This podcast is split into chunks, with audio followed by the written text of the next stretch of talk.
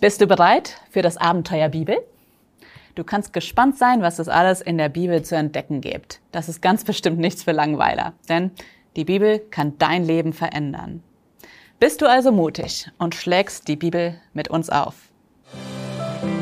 My Input, dein Podcast für ein Leben mit Perspektive. Im letzten Video hat Dorina schon einige geniale Tipps gegeben, wie du als Anfänger in der Bibel lesen kannst. Wenn du das Video also noch nicht gesehen hast, dann solltest du das unbedingt nachholen. Ich habe heute noch ein paar weitere praktische Tipps für dich. Die kannst du übrigens in dieser Bibelausgabe nachlesen und die können wir dir auch kostenlos zuschicken, wenn du noch keine Bibel hast. Also, Tipp 1.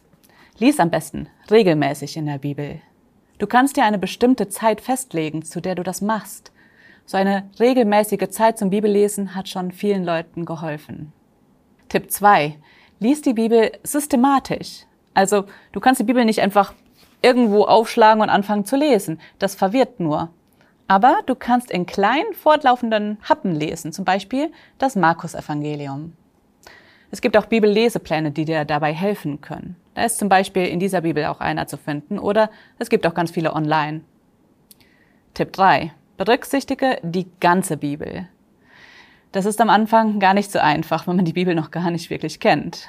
Aber je mehr du liest, desto mehr kannst du dich auch daran erinnern, was in anderen Texten stand. Einzelne Verse sollten immer im Kontext gelesen werden, sonst kannst du sie ganz leicht missverstehen. Alle Bibeltexte gehören irgendwie zusammen, denn letztendlich steht Gott als Autor dahinter. Tipp 4. Lies die Bibel mit Fantasie. Den Punkt hat Dorina im letzten Video schon ausgeführt, aber er ist ganz wichtig. Stell dir Fragen zum Text, überleg, was der Text dir zu sagen hat, mach dir Notizen. Tipp 5. Die Bibel ist nicht voll von großen Geheimnissen.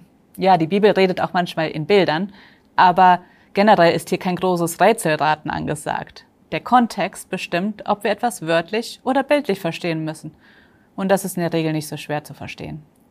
Und man muss ganz sicher nicht Theologie studiert haben, um die Bibel verstehen zu können. Tipp 6. Die Bibel ist kein Glücksbringer-Horoskop. Genauso wie Gott kein Wunschautomat ist, so kann man auch nicht erwarten, dass da eine göttliche Zauberantwort kommt, wenn man die Bibel irgendwo aufschlägt und irgendein Vers aus dem Zusammenhang gerissen liest. In der Bibel redet Gott zu uns. Sie ist seine Botschaft und die gilt es zu entdecken. Und zuletzt noch einen siebten Tipp. Du kannst vieles in der Bibel lesen, aber denk dran, Gott redet durch sie zu dir und er wünscht sich, dass du ihm antwortest. Wenn Gott dir etwas zeigt, dann handle im Alltag danach. Es kommt nicht darauf an, wie viel du gelesen hast, sondern ob du nach dem Gelesenen handelst. Und noch einmal, wenn du gerne eine Bibel hättest, die leicht verständlich ist, dann schicken wir dir gerne kostenlos und unverbindlich eine zu. Und melde dich auch bei uns, wenn du Fragen zum Bibellesen hast oder Hilfe dabei brauchst. Vielen Dank, dass du dir den My Input Impuls angehört hast. Wenn du mehr wissen willst, geh auf unsere Website myinput.it oder folge uns auf YouTube, Facebook und Instagram.